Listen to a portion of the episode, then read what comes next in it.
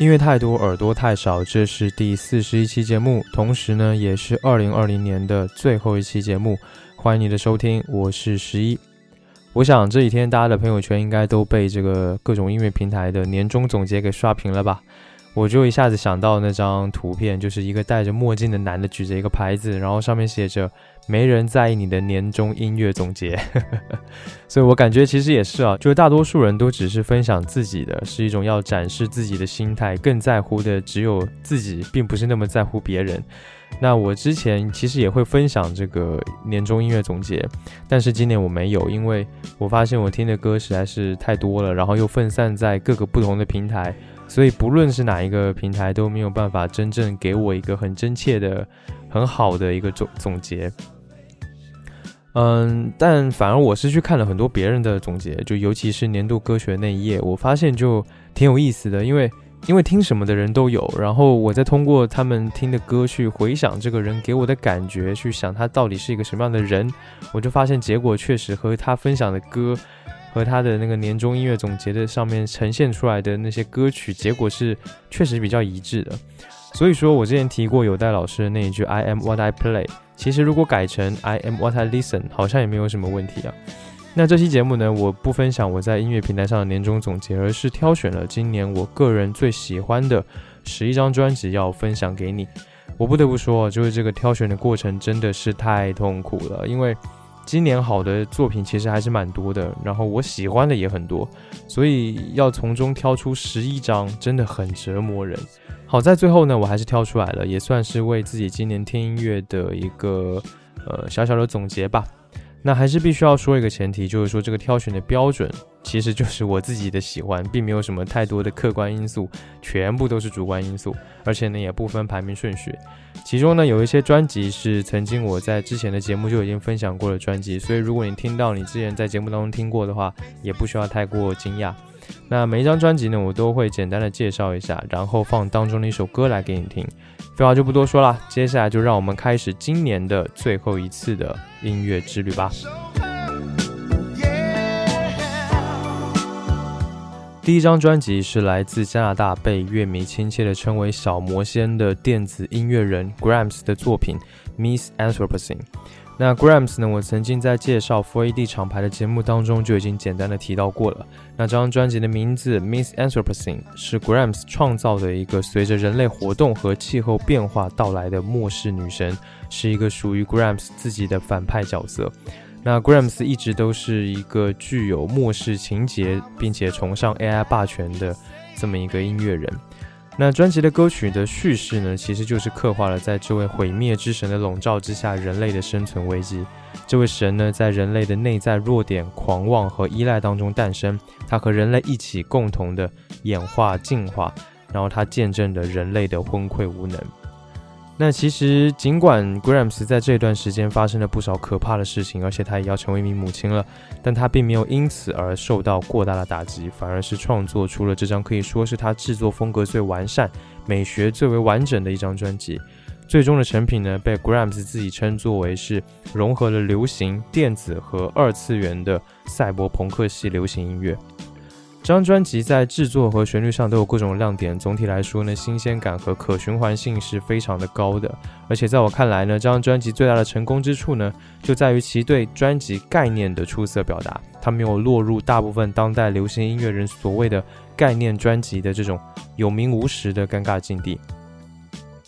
我觉得 Grams 是少数能够用音乐建立起一个异想世界的创作者，而且这个世界蓝图也只有通过他的音乐才能够表达出来。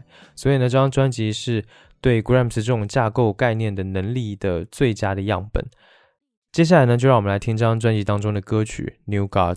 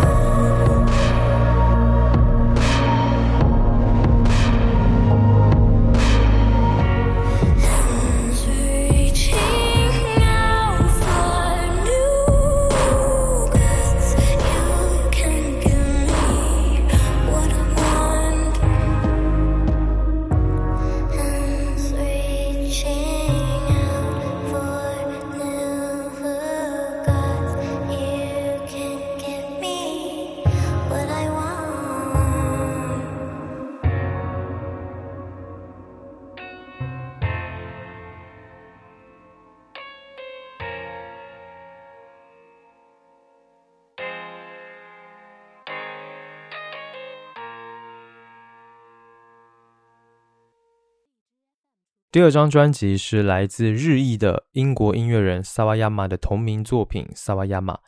萨瓦亚马这个音乐人，他的音乐来源有两个，一个是日本音乐，从传统的日本 R&B 到现在流行的日本 City Pop，或者是日本动漫啊、游戏的 OP，都能够被他学到编曲和制作的精髓。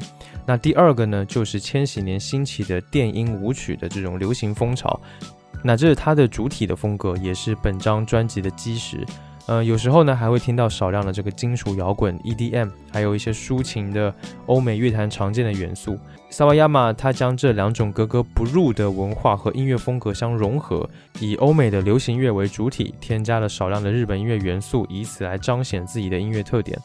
那这张专辑是他的第一张全长专辑，我觉得可以说是今年最棒的流行就是 pop 专辑之一了，是必听的一张专辑。那这张专辑听起来我感觉是很惊艳的，因为它音乐上有一种复古时尚标签的味道，而且融合了非常非常多的风格，几乎每一首歌都有很独特的标志性的感觉。但是呢，整张专辑听下来又很连贯，不会太生硬。最重要的恐怕还得是他自己的风格找得非常的到位，而且融合进音乐当中也毫无违和。但是这张专辑有一个算是优点，同时也算是缺点的特点吧，就是说它试图探讨的主题有点过多了，像资源问题、种族问题、两性关系、家庭问题、文化归属，还有文化消费的问题，甚至也有他个人的成长，还有 LGBT 群体的权益、阶级分化等等等等，全部都塞进了一张专辑里面。嗯，但是呢，它的曲序又缺乏组织，所以我感觉导致我很难去理解它的概念或者利益。所以这算是一个我觉得小小的遗憾吧。嗯，另外呢，就是我感觉从像不管是 Billie Eilish 还是说那个 Little Nas X 开始呢，还是后面的很多这些新生代的歌手还有制作人，他已经越来越不在乎所谓的风格和曲风了。他们不再去追求一个统一的和一个完整性，而是更愿意的表达自我。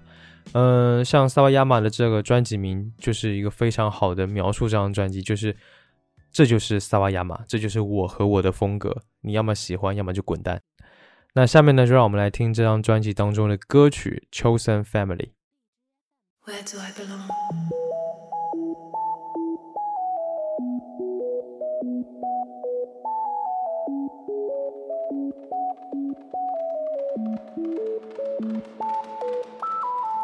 Tell me your story and I'll tell you mine. I'm all ears. Take your time, we got all night. Show me the rivers cross the mountains scaled. Show me who made you walk all the way here.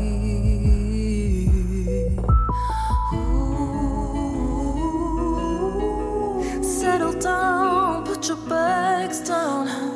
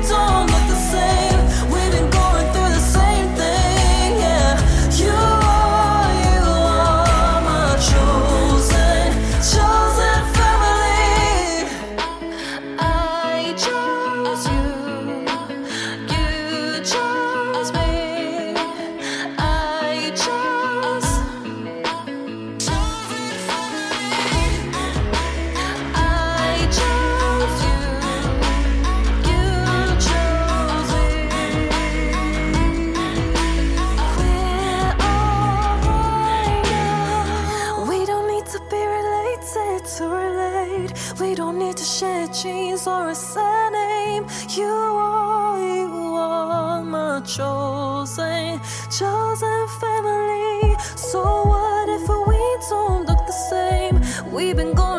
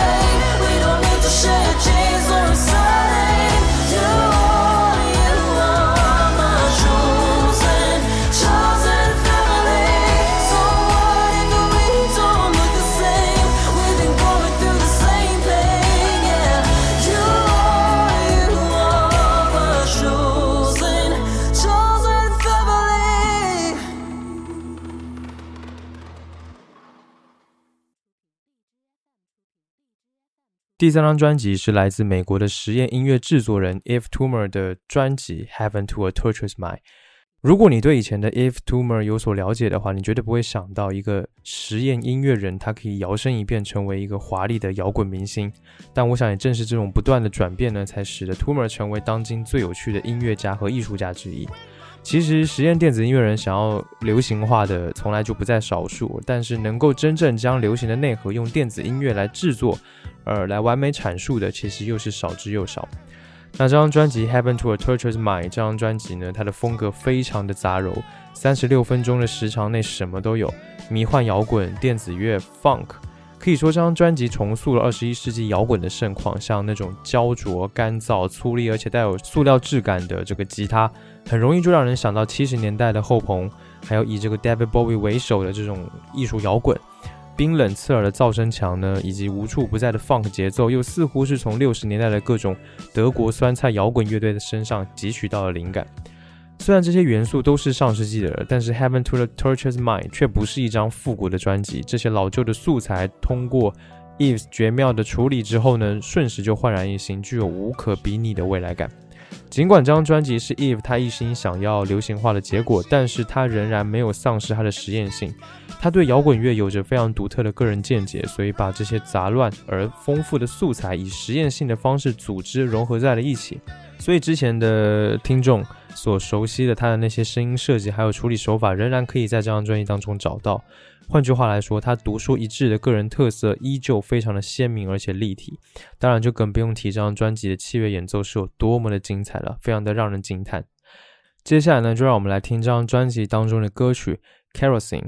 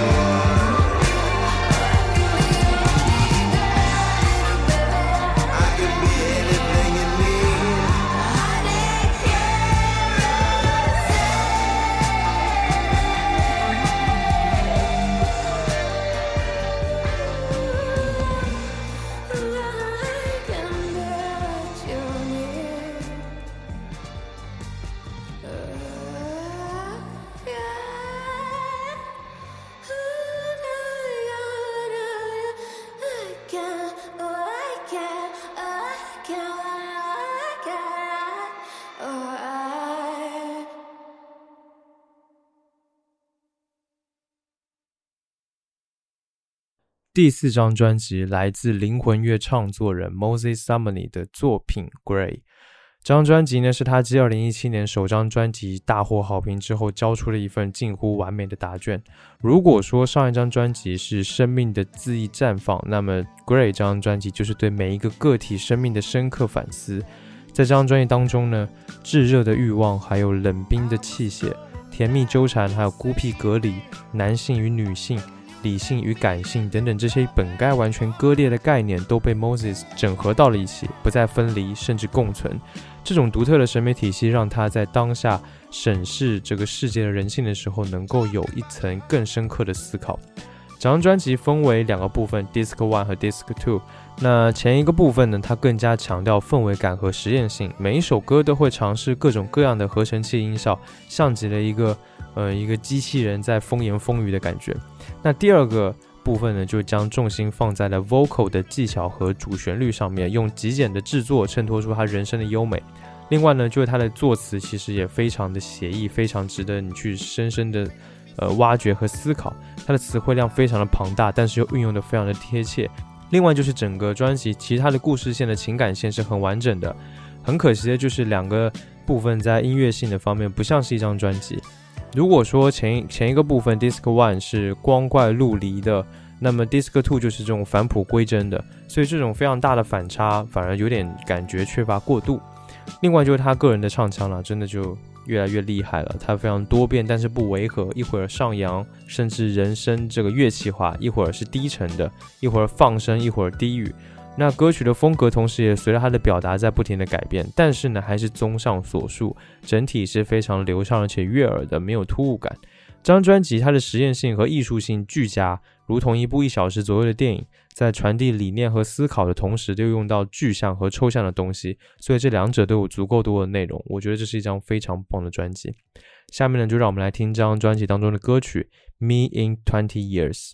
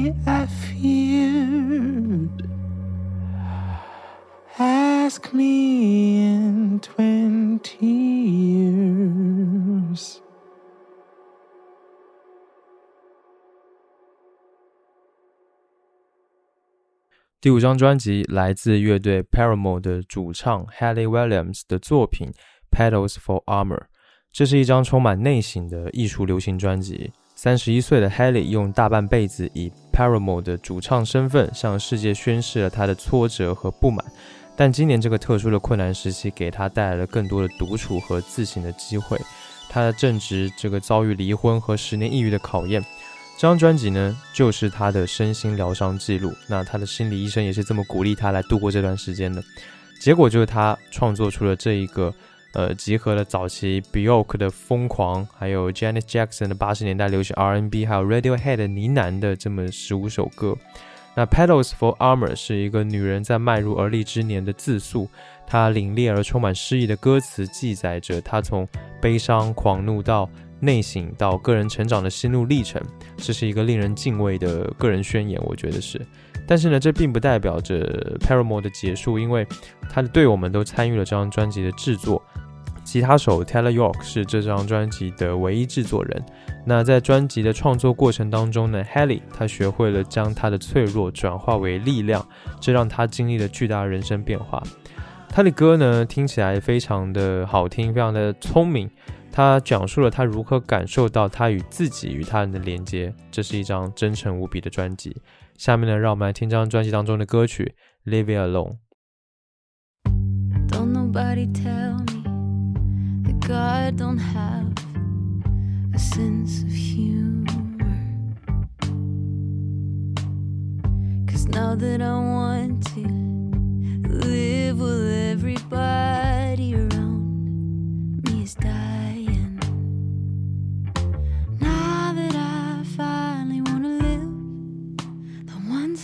Love dying.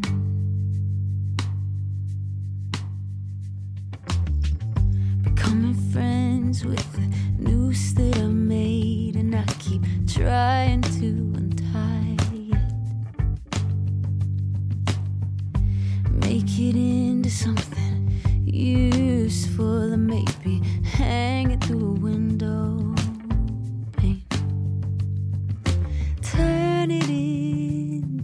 far escape. It tastes so.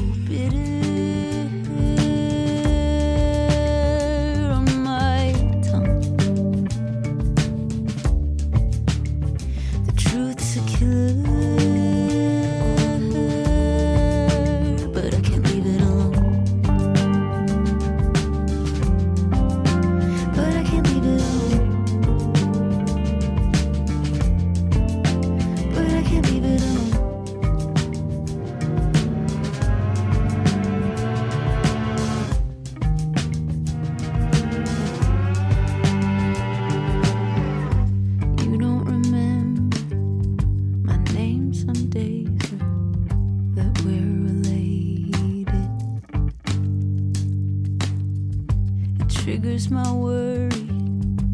Who else am I gonna lose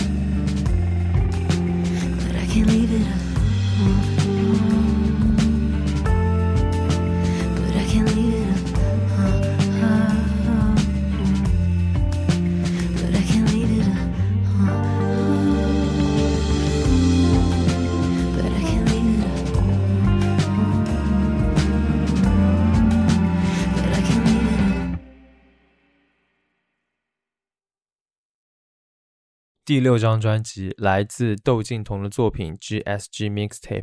这张专辑呢，不久之前我才推荐过。我说这个窦靖童的音乐一直以来都是非常独特的，那这张专辑所体现出来的那种音乐素养和审美也同样如此。这张专辑和窦靖童前两张专辑一样，有着一如既往的这个氛围感。不同的是呢，这一次他开始用一种更加实验的风格来做尝试，将他的各种灵感和热爱的音乐元素去拆解、重组和拼贴，重构了一个只属于他自己的音乐世界。所以呢，从这张专辑你能够完全看到窦靖童的个人审美，可以说是包罗万象。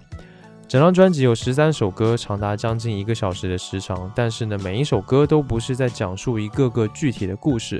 而是用这个与内心感觉类似的词汇拼接成一首歌词，一部作品的全部的面貌。音乐和听众的连接在一个投射层，需要听众自己去思考窦靖童他到底在表达什么。所以呢，以这种及时的真实的感受来进行创作演唱的方式，我觉得是比这种明确的故事会更没有束缚，而且更容易引起人们内心的共鸣。那在这种隐晦的脆壳之下呢，GSG Mixtape 是窦靖童坦率、直观的自我热情，那是非常柔和、善良的光，带着这种抚慰心灵的温度，是他音乐能量的输出。下面呢，让我们来听这张专辑当中的歌曲《Supersonic Wonderland》。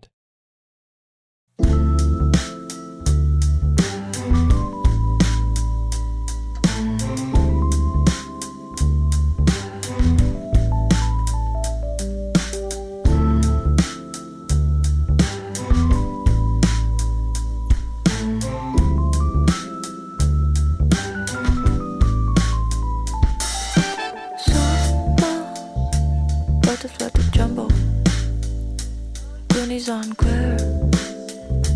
Burners from the tumble.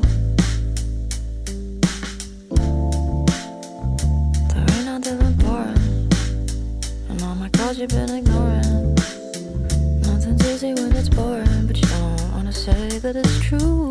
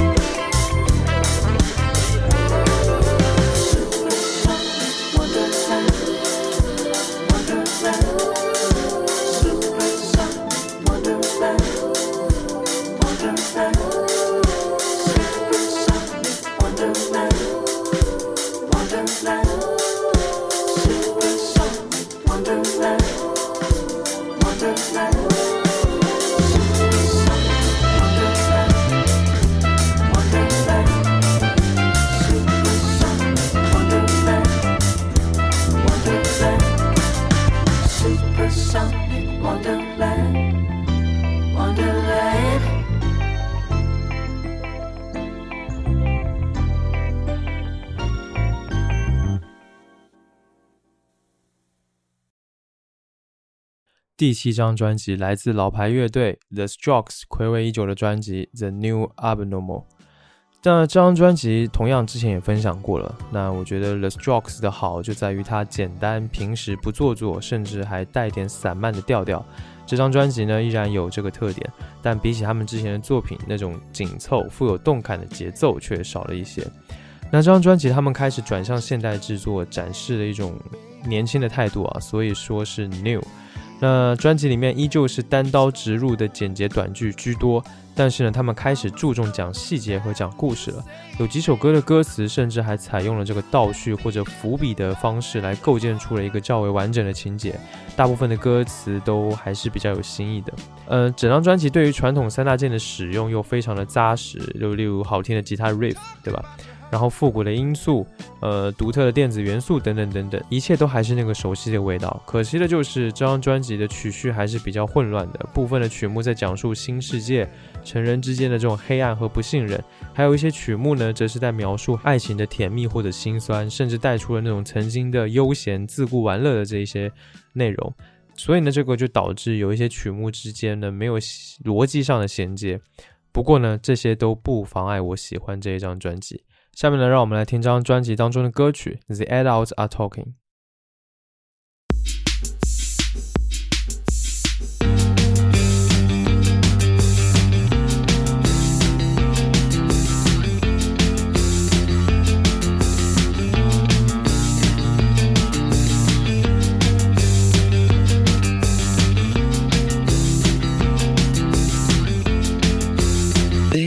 been saved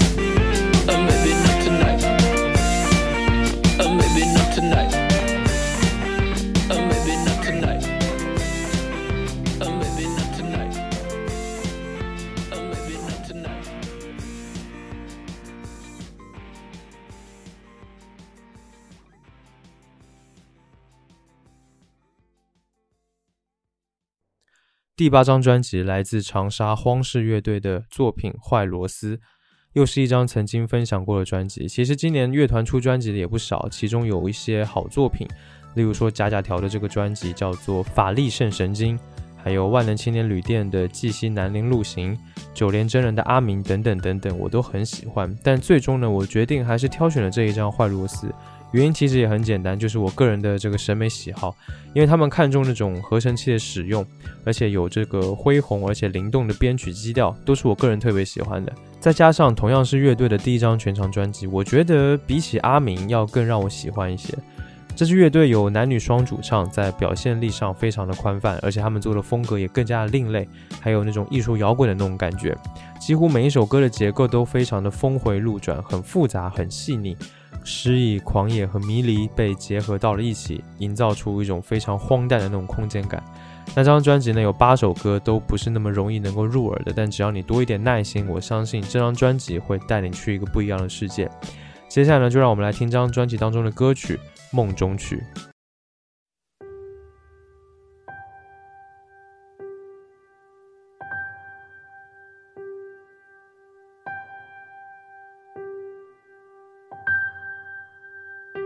上的小丑已睡着，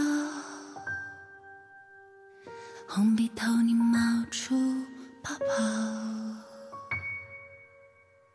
梦里的他伸出第三只脚，黑夜在轻轻的摇，那些是多么的轻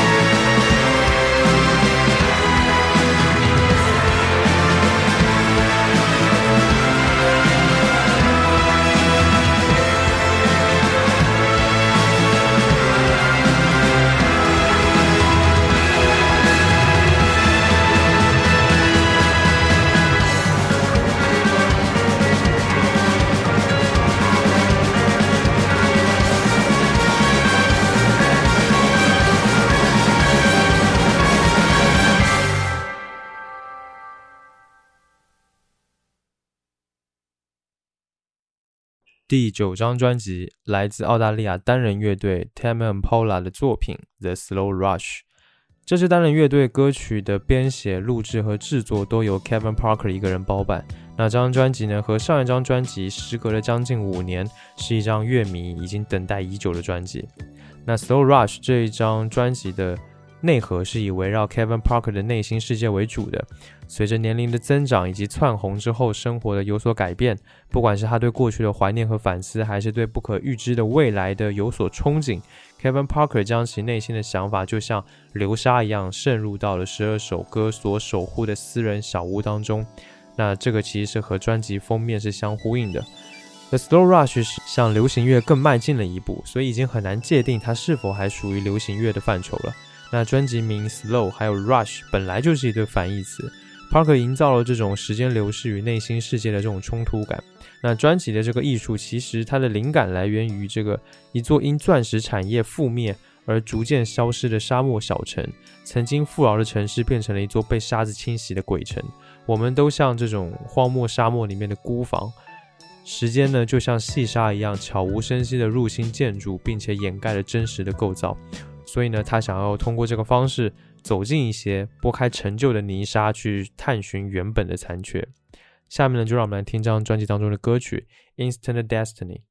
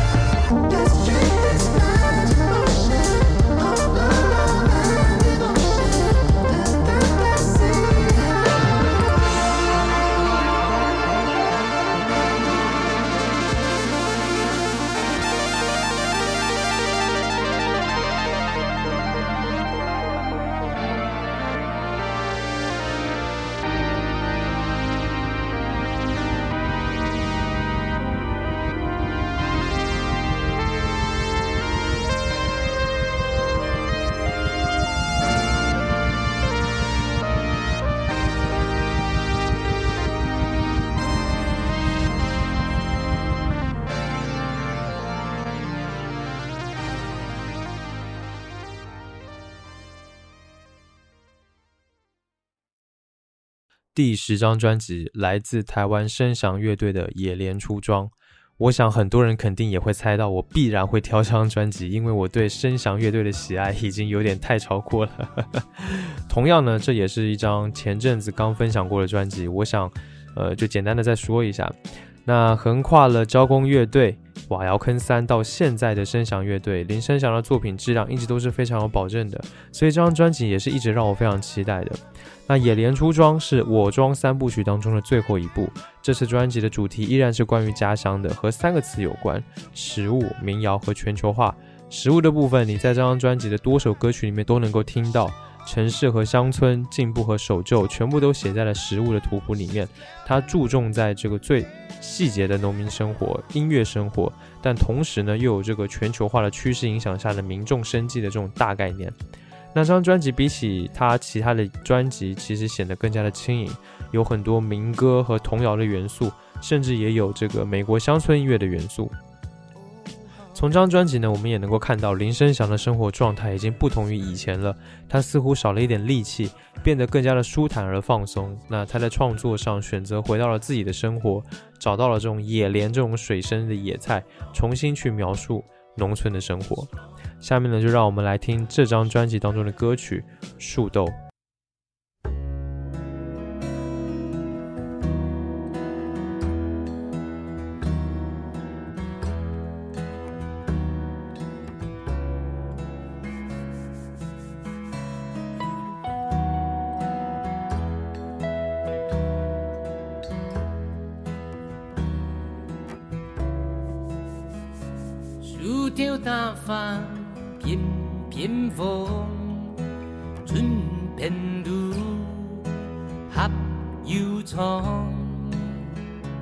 大牛扑扑梦香烟，转一度燕子风。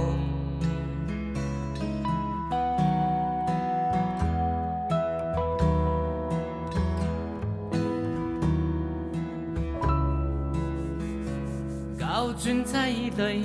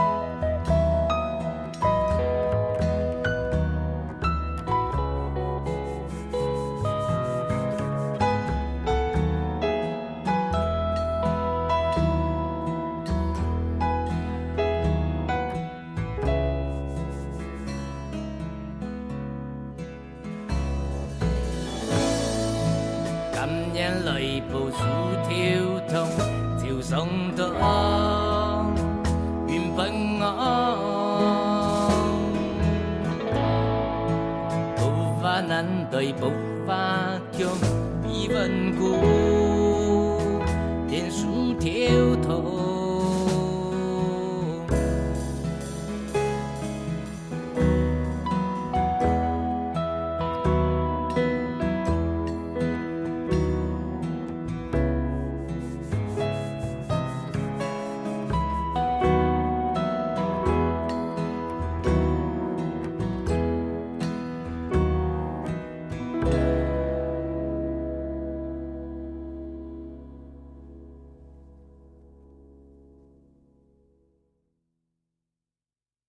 最后一张专辑，第十一张专辑，来自冰岛的新古典音乐家、艺术家 Oliver Arnolds 的作品《Some Kind of Peace》。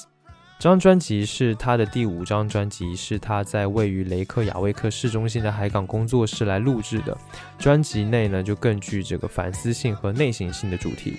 他再一次回归到了更为传统的风格，充满着他标志性的风格元素。电子音乐、古典弦乐和钢琴的融合。那没有歌词的诠释，你可以凭借曲目的名字和旋律性来想象它所讲述的主题。那 Oliver 就像是一个完美主义者，他去努力解决日常生活中具体的问题，爱情的可能性，安定生活的期望，如何在疫情期间完成这张专辑，以及最终活着的意义。所以我觉得这是一张不应该被忽视的这么一张年末的专辑，因为它的到来非常的及时。在这样的一年呢，我想这是我们都很需要回归的一份平静。那在放这最后一首歌之前呢，我想给今天这期节目来做一个结尾，同时呢也给这一年来做一个结尾。我们都感觉到了今年的特殊，也已经用各种不同的形式和方式参与在了其中。那对于我来说呢，这一年也充满了各种变化，有心碎、感动和各种迷茫的时刻。但是呢，最终这一年还是会过去的，而那些混乱还有迷茫也会结束，或者说延续到下一年。嗯，做 Y 播音室是我今年最快乐的事情，它给予了我的收获也是最让我意想不到的。虽然说节目还有很多的不足，还有很多没有来得及做的，或者说没有能力能够做到的，但是通过分享音乐这件事情，我得到了原本没想到的很多收获。例如说，和那么多同好们产生了连接，呃，产生了交流，又或者是让我对音乐的理解也有了更多不同维度的看法以及感受，又或者是得到了很多人的喜欢，甚至我也能给人力量，呃，给人安慰。同时呢，这个力量也会反馈到我身上，给我自己很多力量，所以我觉得这是非常非常宝贵的。所以呢，非常感谢，非常感谢今年一直和我一起听音乐的你。我相信音乐所能承载的远比我们想象的要更多、更丰富。希望明年呢，我还能陪你们一起继续享受音乐带来的美好。谢谢你们。那在这个特殊的二零二零年呢，我想用这张专辑当中的最后一首歌《Undone》来作为本期节目的结尾。这首歌里面收录了已故美国歌手的一段口述。那 Oliver 将这段陈述描述为整张专辑的中心主题。他沉思着生与死的感觉，反思着生活的细节。我相信在混乱之后呢，就是和平了。那有了这一些反思，我相信我们对未来会更有希望。感谢你收听 Vibration Y 播音室。本节目是一档以音乐爱好者、乐迷的视角去分享音乐的播客节目。我想用自己微薄的力量，让你能够听到更多的、更丰富的音乐。期待明年见面，一起听更多的好音乐。拜拜。As we get bigger and bigger, the distance between ourselves and that other outside world smaller and smaller. And this world that we are inside, which seemed so huge in the beginning and so infinitely welcoming, has become very uncomfortable. And we are obliged to be born. And my father says that birth is so chaotic and violent that he's sure that at the moment of birth, we're all thinking,